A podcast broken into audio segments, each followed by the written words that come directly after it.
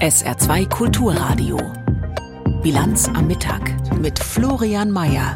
Israel meldet die Umstellung von Gaza-Stadt. Wie die Lage aktuell im Nahostkonflikt aussieht, hören Sie gleich. Bundeskanzler Olaf Scholz trifft sich heute mit den Spitzen der Union. Unser Hauptstadtkorrespondent Uli Haug erklärt, worum es gehen wird. Und rund um die havarierte Ostseefähre Marco Polo kommen Fragen auf. Warum ist das Schiff mehrfach auf Grund gelaufen und wer zahlt für die Beseitigung der Umweltverschmutzung? Alles bis 13 Uhr in der Bilanz am Mittag. Herzlich willkommen.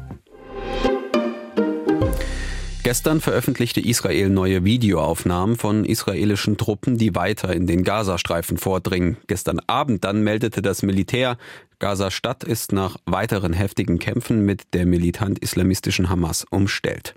Die droht mit Vergeltung für die Militäroffensive, mit der Israel auf das Massaker der Hamas Anfang Oktober in einem Kibbutz reagierte. Zur aktuellen Situation Jan-Christoph Kitzler. Die Bodenoffensive der israelischen Streitkräfte konzentriert sich inzwischen auf das größte Ballungsgebiet im Gazastreifen, Gaza-Stadt. Vor dem Krieg lebten hier rund 750.000 Menschen. Zehntausende Zivilisten dürften immer noch in dem dicht besiedelten Gebiet sein. Hier sollen sich zentrale Kommandostrukturen der Terrororganisation Hamas befinden, die Israel zerschlagen will. Deswegen ist die Stadt nach israelischen Angaben inzwischen eingekesselt und es hat ein Häuserkampf begonnen, der einige Zeit andauern dürfte. Dazu Generalstabschef Herzi Halevi. Unsere Streitkräfte befinden sich momentan im Herzen der Bodenoffensive im Norden des Gazastreifens. Die Soldaten sind in den letzten Tagen in Gaza-Stadt aktiv und umzingeln sie von verschiedenen Richtungen, bauen die Offensive aus und ebenfalls die Erfolge. Unsere Kräfte kämpfen in dicht bebautem und kompliziertem Gebiet. Das erfordert sehr professionelles Vorgehen und viel Tapferkeit. Die Bodentruppen bekommen genaue Geheimdienstinformationen sowie Feuer aus der Luft und von See. Israels Soldaten geraten in diesem Krieg dabei immer wieder unter Feuer. Von heftiger Gegenwehr der Hamas-Kämpfer ist die Rede, von Sprengfallen und Hinterhalten. Bisher 23 getötete israelische Soldaten in diesem Kampf sind offiziell bestätigt. Die Zahl könnte in den kommenden Tagen noch steigen. Israel gibt an, bisher hunderte Hamas-Kämpfer im Gazastreifen getötet zu haben. Die Hamas veröffentlichte derweil ein Video mit einer Warnung eines Sprechers der Qassam-Brigaden. Die Elitekräfte der Qassam-Brigaden arbeiten auch daran, dem Feind in den Rücken zu fallen und sie greifen Treffen von Fahrzeugen und Soldaten von Grund auf an. Die Konfrontation geht weiter. Wir haben viele Verteidigungsoptionen und wir werden den Feind weiterhin bei jedem Schritt überraschen, den er tut. Wir kämpfen auf unserem Land und in unserem Himmel. Wir werden Gaza wieder zu dem machen, was es im Laufe der Geschichte war.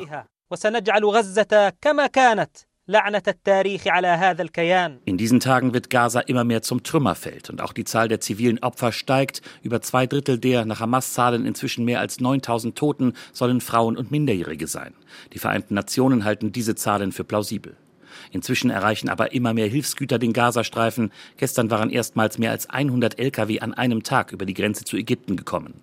Israel will offenbar den Beweis antreten, dass gleichzeitig die humanitäre Hilfe ausgebaut und der Kampf gegen die Hamas geführt werden kann. Spannung herrscht weiterhin auch im Norden. An der Grenze zum Libanon hatte es gestern den heftigsten Schusswechsel seit Kriegsbeginn gegeben. Dazu sagte der Sprecher der israelischen Streitkräfte, Daniel Hagari. תקיפה רחבה מאוד ופגענו במספר חוליות טרור של חיזבאללה Gestern haben wir in großem Stil angegriffen und Terrorgruppen der Hisbollah getroffen, als Reaktion auf den weiteren Beschuss der Hisbollah auf Kiryat Shmona und Safed, bei dem Zivilisten verletzt wurden. Wir werden weiterhin resolut auf jede Verletzung von Bürgern Israels reagieren. Wir sind in sehr hoher Bereitschaft im Norden, heute und in den kommenden Tagen auf alles, was passiert, zu reagieren. Für den Nachmittag war erstmals seit Kriegsbeginn eine Rede des Generalsekretärs der Hisbollah Hassan Nasrallah angekündigt worden. Die Hisbollah kontrolliert den Süden des Libanon und wird vom Iran finanziert und ausgerüstet. Bisher konnte auch mit massivem militärischen Druck der USA verhindert werden, dass sich die Hisbollah an diesem Krieg mit einem großen Angriff auf Israel beteiligt.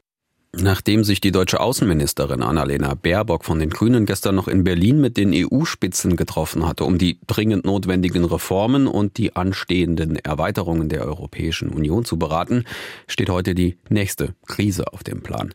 Baerbock wird im Südkaukasus erwartet. Sie besucht erst Armenien, dann Aserbaidschan. Thema der Konflikt um die Region Bergkarabach. Die hatte Aserbaidschan im September innerhalb von 24 Stunden mit militärischen Mitteln erobert. Hunderttausende dort lebende Armenier flüchteten. Christina Nagel hat in Armenien mit Menschen sprechen können, die aus der Region geflohen sind. Apokalypse. Das ist das Wort, das Manushak Titanyan als erstes durch den Kopf schießt, wenn sie an den September denkt. Erst der Hunger, der Mangel an Brennmaterial, Lebensmitteln und Medikamenten, bedingt durch die Blockade der einzigen Verbindungsstraße zwischen Armenien und Bergkarabach durch Aserbaidschan. Dann der Angriff der aserbaidschanischen Streitkräfte, die Kapitulation der international nicht anerkannten Republik, die Vertreibung denn freiwillig, betont die Frau aus Bergkarabach, so wie es die aserbaidschanische Seite gerne darstelle, sei sie nicht gegangen. Auf uns kamen Aserbaidschaner zu, sieben Soldaten einer Spezialeinheit und sagten, nehmt, was ihr braucht, denn ihr werdet nie wieder hierher zurückkommen. Nicht wir haben uns entschieden zu gehen, man sagte uns, ihr müsst gehen. Die Architektin, die als Dekanin der Fakultät für Architektur der Technischen Universität in der Region gearbeitet hat, hat wie viele andere armenischstämmige Karabacher alles verloren. Ihre Arbeit, ihr Hab und Gut und, was aus ihrer Sicht noch viel schwerer wiegt, ihre Wurzeln. Armenien kann uns zwar helfen, zu finden, wonach wir jetzt suchen, aber den Verlust der Heimat kann man mit nichts kompensieren.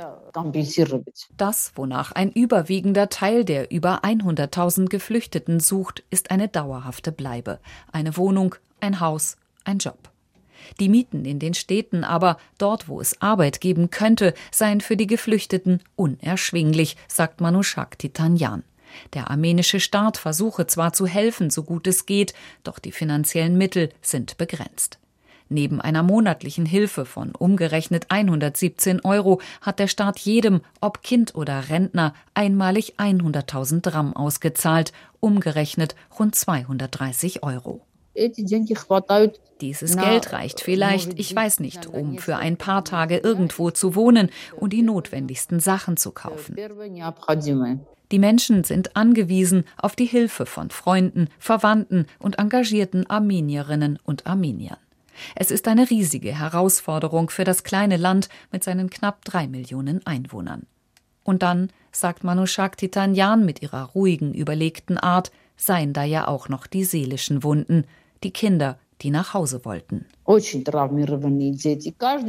Die Kinder sind traumatisiert. Sie weinen jeden Abend. Sie weinen um ihr Zuhause, um ihr Spielzeug. Mein Enkel weint um seinen Hund und seine Katzen. Wo ist mein Hund? Was ist mit ihm? Es sind solche Sachen, bei denen es sehr schwierig wird. Sie träumt davon, eines Tages nach Bergkarabach zurückzukehren. An eine Friedenslösung glaubt sie allerdings ebenso wenig wie an Sicherheitsgarantien der aserbaidschanischen Seite. Wenn jemand kommt, um dich zu töten, worüber kannst du dann mit ihm reden? Wovon können wir reden, wenn sie nun behaupten, dass Teile Armeniens eigentlich Westaserbaidschan sind? Aber auch den Glauben an die Vermittler in dem seit Jahrzehnten andauernden Konflikt an Russland und die EU hat die Architektin verloren. Erwartungen hat sie an niemanden mehr, auch nicht an die deutsche Außenministerin, die sich heute in Armenien auch ein Bild der Lage der Geflüchteten aus Bergkarabach machen will. Anfang der kommenden Woche wollen die Ministerpräsidentinnen und Präsidenten zusammen mit der Bundesregierung auf dem mittlerweile allseits bekannten Format Ministerpräsidentenkonferenz erneut über die Lösungen in der Debatte um die Asylpolitik diskutieren. Die Fronten sind ziemlich klar und auch ziemlich verhärtet. Eine alle Seiten zufriedenstellende Lösung zeichnet sich noch nicht wirklich ab. Heute trifft sich Bundeskanzler Olaf Scholz im Vorfeld bereits mit Teilen der größten Oppositionsfraktion, der Union. CDU-Chef Merz und CSU-Landesgruppenchef Dobrindt sind eingeladen. Ersterer hatte erst kürzlich einen 26-Punkte-Plan an Scholz übergeben, der aus Sicht der CDU notwendig sei, damit Union und SPD in der Asylpolitik Hand in Hand arbeiten. Wie kompromissfähig das alles ist, erklärt Uli Haug jährliche Flüchtlingsobergrenze. Eine Obergrenze von 200.000 Asylbewerbern pro Jahr wird seit Jahren diskutiert. Experten haben aber Zweifel, dass sie sich in der Praxis umsetzen lässt. Im 26-Punkte-Papier der Union ist wohl auch deshalb die Rede von einem gemeinsamen Verständnis, dass Deutschland eine Asylzuwanderung bis maximal 200.000 Personen pro Jahr verträgt. Ob sich Olaf Scholz diese konkrete Obergrenze öffentlich zu eigen machen soll, lässt die Union offen. Sie fordert lediglich eine Regierungserklärung mit dem Signal, Deutschlands Aufnahmekapazitäten sind erschöpft. Das könnte ein Kompromiss sein. Zumal eine feste Obergrenze auch EU-rechtlich problematisch wäre. Ausweitung der stationären Grenzkontrollen. Nach langem Zögern von Bundesinnenministerin Faeser gibt es stationäre Grenzkontrollen an den Grenzen zu Polen, Tschechien und zur Schweiz. Sie sollen illegale Einreisen erschweren. Die CDU-Innenminister von Sachsen und Brandenburg sprechen nach einigen Wochen bereits von einem Erfolg. Die Grenzkontrollen laufen bis Mitte November. Danach soll lageabhängig entschieden werden, ob sie um weitere drei Monate verlängert werden. Angesichts der aktuellen Sicherheitslage scheint eine weitere Verlängerung denkbar, ein Kompromiss also auch. Einstufung von Algerien, Marokko, Tunesien und Indien als sichere Herkunftsstaaten. Es gab schon mehrmals Vorstöße, die Maghreb-Staaten zu sicheren Herkunftsländern zu erklären.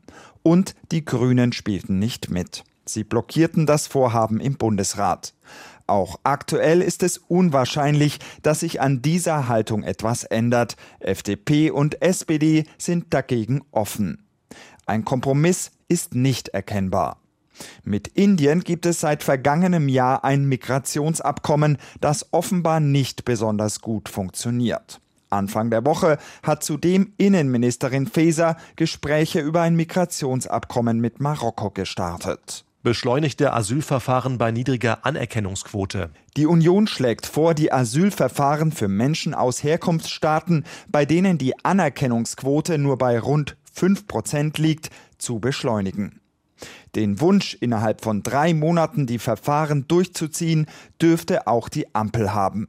Allerdings liegen hier die Probleme wie so oft in der Praxis. Auch weil die Verwaltungsgerichtsverfahren in den Ländern zu lange dauern. Vorrang für Sachleistungen. Der Bundeskanzler hat nichts gegen Gutscheine oder Sachleistungen anstelle von Bargeldzahlungen. Die Möglichkeit gibt es bereits jetzt. Allerdings sind die Aufbewahrung und Verteilung von Sachleistungen für Länder und Kommunen sehr bürokratisch. Und auch wenn es Sachleistungen gibt, muss nach den Vorgaben des Bundesverfassungsgerichts ein Taschengeld ausgezahlt werden. Das gilt auch bei der Einführung einer Geld- oder Guthabenkarte für Flüchtlinge. Die Länder haben sich dafür ausgesprochen und auch zwischen Union und Kanzler könnte man sich hierauf einigen. Der tatsächliche Nutzen ist aber unklar. Es ist 12.42 Uhr. Sie hören die Bilanz am Mittag auf SR2 Kulturradio. Wir blicken gleich auf den ARD Deutschland drin. Der zeigt, dass der Nahostkonflikt die Deutschen besorgt und sieht für eine mögliche Partei von Sarah Wagenknecht durchaus gute Chancen. Vorher die Nachrichten von Tanja Philipp Murer. Aus Pakistan fliehen weiter tausende Afghanen zurück in ihr Heimatland. Nach Angaben pakistanischer Behörden überquerten gestern rund 24.000 Menschen die Grenze nach Afghanistan. Auch heute bildeten sich lange Schlangen von Geflüchteten an der Grenze. Hintergrund ist die Ankündigung der Regierung, Geflüchtete ohne Aufenthaltsstatus abzuschieben. Von der Maßnahme sind mehr als eine Million Afghanen betroffen. Die pakistanische Regierung schiebt afghanischen Geflüchteten für das Erstarken der radikal-islamistischen Taliban in Pakistan die Verantwortung zu. Hilfsorganisationen warnen wegen des nahenden Winters vor kritischen Bedingungen für die Rückkehrer. Die zweite Runde der Tarifverhandlungen für die Beschäftigten im öffentlichen Dienst der Länder ist am Vormittag wieder angelaufen. Sie war gestern Abend ohne greifbares Ergebnis vertagt worden. Die Gewerkschaft Verdi und der Deutsche Beamtenbund fordern ein Lohnplus von 10,5 Prozent, monatlich jedoch mindestens 500 Euro mehr Einkommen. Die Arbeitgeber haben die Forderungen bisher als zu hoch zurückgewiesen. Erste Warnstreiks gab es gestern bereits in Berlin von Landesbeschäftigten in Kitas und Schulen. Das Ende der Einzelhandelskette Real rückt offenbar näher. Das berichtet die Saarbrücker Zeitung und beruft sich dabei auf das Fachblatt Lebensmittelzeitung. Demnach plant der Eigentümer SCP, die Marke Real bis März des kommenden Jahres abzuwickeln. Im Saarland wären davon die Standorte Saarlouis und Bexbach betroffen. Dort arbeiten insgesamt rund 150 Menschen. Alternative Interessenten für diese beiden Märkte gibt es laut dem Medienbericht bisher nicht.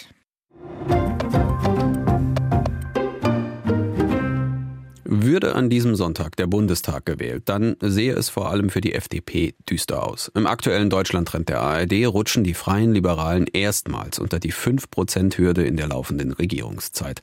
Und auch die allgemeine Unzufriedenheit mit der gesamten Regierungskoalition hält demnach weiter an. Profitieren kann den Umfragen nach davon aktuell eine Partei, die noch überhaupt nicht existiert. Die viel spekulierte Partei von Sarah Wagenknecht, zu der es bisher erstmal nur einen Verein gibt, die Vorstufe zur Partei.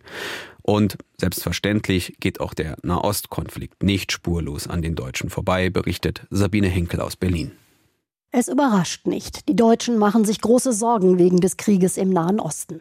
Um die Geiseln, um die Zivilbevölkerung, um die Lage generell. Das ist die große besorgte Mehrheit. Weniger eindeutig ist die Antwort auf die Frage, ob die Reaktion Israels auf den Terror der Hamas angemessen ist. 35 Prozent meinen ja, gut 40 Prozent sagen nein. Infrates Dimap wollte auch wissen, wen die Deutschen in der Verantwortung sehen für die katastrophale Situation der Zivilbevölkerung in Gaza. 57 Prozent sagen Israel, 77 Prozent halten die Hamas für verantwortlich. Die Terrororganisation also, die Nancy Faeser in Deutschland neben einem pro-palästinensischen Netzwerk verboten hat. Als Bundesinnenministerin verbiete ich die Betätigung von Hamas und Samidun in Deutschland und löse Samidun Deutschland auf. Seit dem Hamas-Angriff in Israel haben antisemitische Vorfälle in Deutschland zugenommen. Das ist auch der Eindruck vieler Bürgerinnen und Bürger. Gut 50 Prozent beobachten, dass sich Verachtung gegenüber Juden ausbreitet. Nur die Anhänger der AfD sehen das mehrheitlich nicht. Der Bundeskanzler und andere aber sind besorgt. Olaf Scholz hat sich dazu im Bundestag geäußert. Antisemitismus ist in Deutschland fehl am Platze. Mit Scholz und der Ampelregierung sind weiterhin viele Bürgerinnen und Bürger unzufrieden. In der Sonntagsfrage, also wen würden sie am nächsten Sonntag wählen, kann keine Ampelpartei zulegen. Die SPD verharrt bei 16, die Grünen bei 14 Prozent und die FDP rutscht sogar auf 4 Prozent. Es ist das erste Mal in der Regierungszeit, dass sie unter der 5-Prozent-Hürde liegt. Mehr Punkte als Anfang Oktober erreicht hingegen die Union.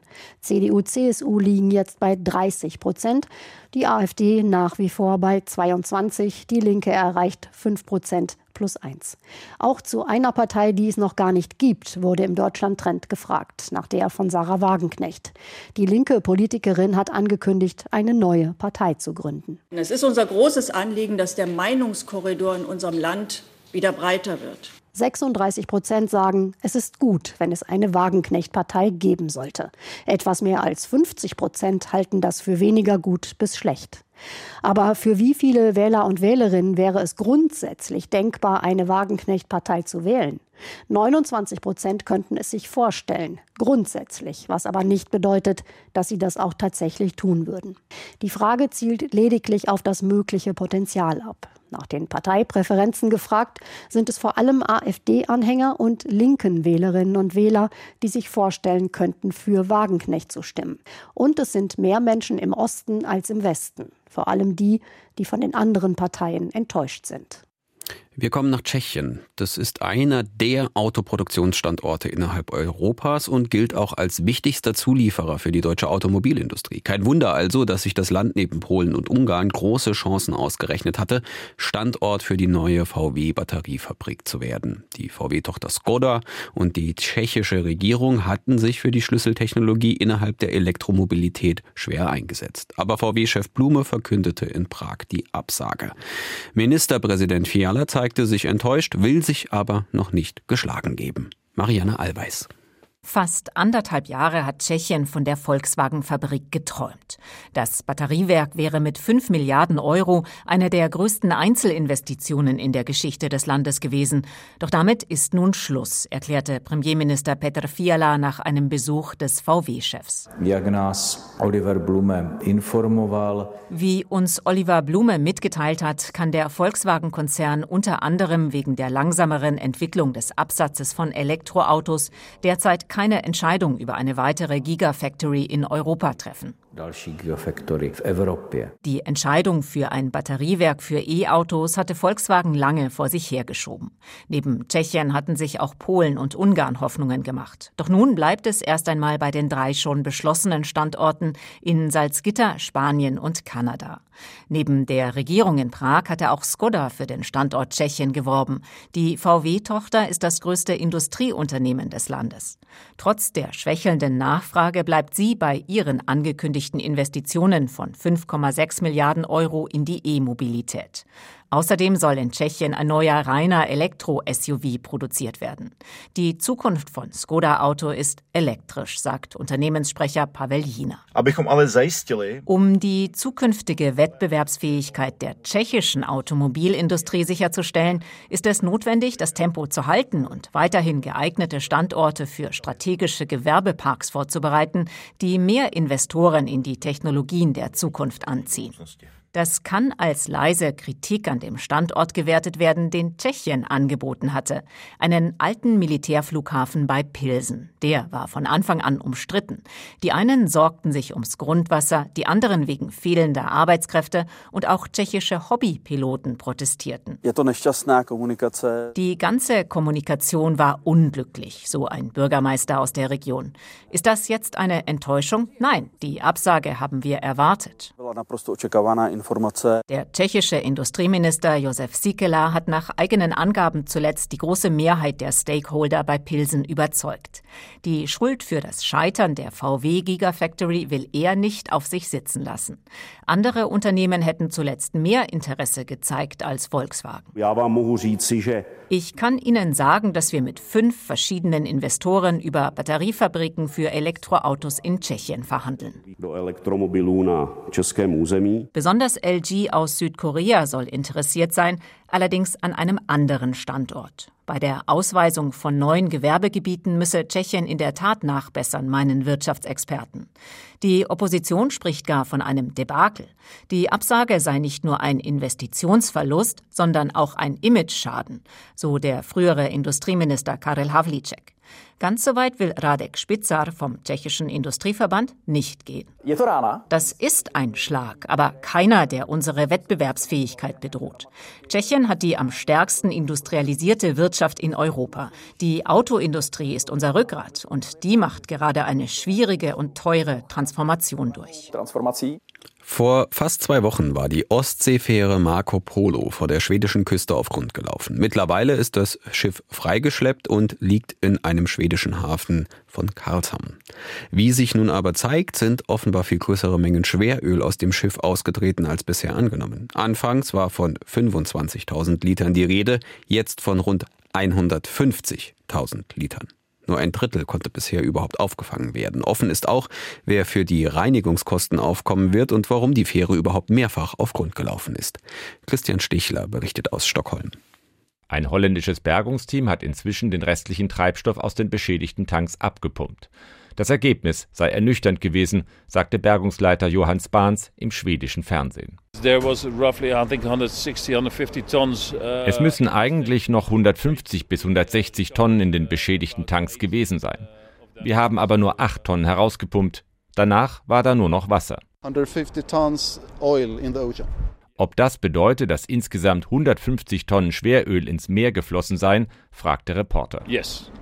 Ja, ich befürchte das. Auch die Küstenwache macht sich Sorgen über den Verbleib einer so großen Menge an Schweröl, denn bisher konnten nur rund 50 Tonnen auf dem Wasser oder den Stränden lokalisiert werden. Betroffen ist ein rund 20 Kilometer langer Küstenabschnitt, der seit Tagen mit Hunderten von Freiwilligen gereinigt wird. Wie lange die Ölverschmutzung nachwirken wird, ist noch völlig offen. Das wird vermutlich mehrere Jahre dauern. Bei anderen Unfällen ist sicherlich mehr Öl ausgelaufen, aber die Sanierung ist schwierig aufgrund der logistischen Herausforderungen und den Besonderheiten der Natur. Das sagt Ingrid Hostort, Umweltexpertin beim schwedischen Unternehmen Sweco. Sie untersucht den Fall im Auftrag der betroffenen Kommune Sölvesborg. Der Abschnitt an der Küste von Blekinge ist stellenweise sehr flach und zum Teil nur schwer zugänglich. Zu der Havarie hat sich inzwischen auch der schwedische Ministerpräsident Ulf Kristersson geäußert. Ich erwarte, dass man sich an den Arbeiten beteiligt, zu denen man per Gesetz verpflichtet ist. Die operative Arbeit liegt in den Händen der Küstenwache und anderer Akteure. Aber es gibt eine volle Verantwortung der Reederei für das Agieren auf See. Diese Botschaft kam offenbar an. 24 Stunden nach dieser Äußerung hat sich die deutsche Reederei TT-Line gestern erstmals den Fragen der Presse gestellt. Tagelang hatte sich das Unternehmen aus Lübeck nur schriftlich geäußert. Das hat in Schweden für viel Kritik gesorgt. Die schwedische Geschäftsführerin der Reederei, Annette Wug, geht auch auf diese Kritik ein. Wir verstehen auch, dass wir fått Kritik och medier att vi inte har varit tillgängliga. Wir verstehen, dass wir von den Medien kritisiert wurden, weil wir nicht zugänglich waren, aber unser Fokus lag darauf, das Schiff an den Kai zu bekommen.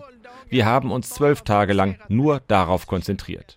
Das Agieren der Reederei, aber auch der Crew an Bord hat in Schweden für viel Unverständnis gesorgt.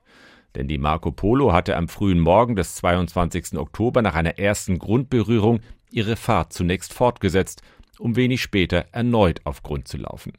Zu den Ursachen für das Unglück wollte sich die Reederei nicht äußern. Inzwischen sind Details aus einem Verhör der schwedischen Küstenwache mit der Besatzung bekannt geworden. Danach war der Steuermann der Fähre von einem Zusammenstoß mit einem U-Boot ausgegangen. Der Kapitän sei zum Zeitpunkt des Unglücks nicht auf der Brücke gewesen. Nach Angaben der schwedischen Küstenwache soll das GPS-Gerät der Fähre defekt gewesen sein. Auch der Kurs der Marco Polo wirft mittlerweile Fragen auf. Das Schiff hatte eine besonders enge Passage zwischen dem Festland und der Insel Hanö gewählt. Dies erklärte die schwedische Geschäftsführerin der Reederei so. Es gibt hier eine Navigationsmöglichkeit. Aber wir können auch mitteilen, dass unsere Schiffe seit gestern einen anderen Kurs nehmen sollen. Dieser verläuft außerhalb der Insel Hanö. Gestern hat sich auch die norwegische Versicherung des Schiffes zu Wort gemeldet. Das Unternehmen Gard hat angekündigt, betroffene Unternehmen, die Kommune und den schwedischen Staat für die Kosten, die durch die Havarie entstanden sind, zu entschädigen. Und zum Schluss der Sendung wie immer die Wetteraussichten. Es bleibt heute bewölkt, aber weitestgehend trocken. Die Höchstwerte bei 7 bis 11 Grad.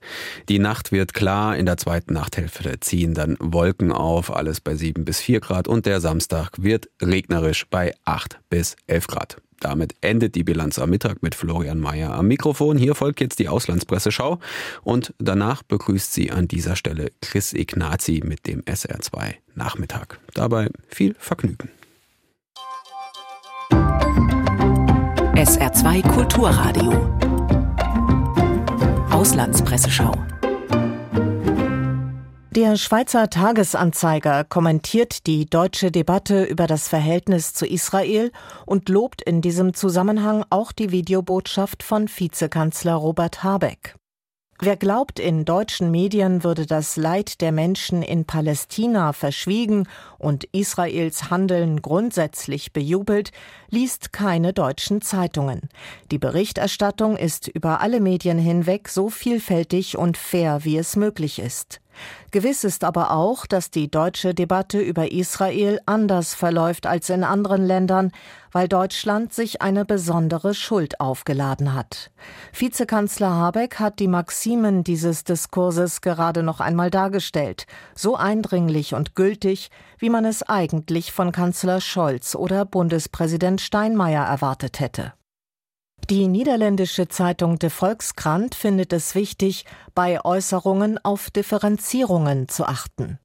Antisemitismus ist eine verwerfliche Ideologie, die jetzt durch den israelisch-palästinensischen Konflikt wieder auflebt. Dabei ist es besonders verhängnisvoll, Israel mit dem Judentum gleichzusetzen, als ob jeder einzelne Jude für die Politik der israelischen Regierung verantwortlich wäre. Diese Denkweise lässt außer Acht, dass es innerhalb jeder Gruppe Unterschiede gibt. Vor allem aber reduziert sie den einzelnen Menschen auf das Mitglied einer Gruppe, gegen die man vielleicht Groll hegt. Dieser unselige Mechanismus ist aber auch in anderer Hinsicht zu beobachten. Allzu oft wird Kritik an Israels Regierung als Judenhass interpretiert. Die Zeitung Hospodarske Noviny aus Tschechien schreibt zum Gaza- und zum Ukraine-Krieg, was haben der russische Angriff auf die Ukraine und der Angriff auf Israel durch die Hamas gemeinsam? Es sind eigentlich zwei Gesichter eines Krieges.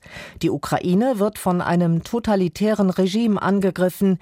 Sie will zum Westen gehören und nicht zu Russland. Israel gehört seit seiner Gründung zum Westen und ist eine Insel der Demokratie, die aber von Anfang an von allen Nachbarn attackiert wurde. Beide Kriege haben das Potenzial, zu einem Weltkrieg zu eskalieren. Das waren Auszüge aus Kommentaren der internationalen Presse, zusammengestellt von Claudia Drews.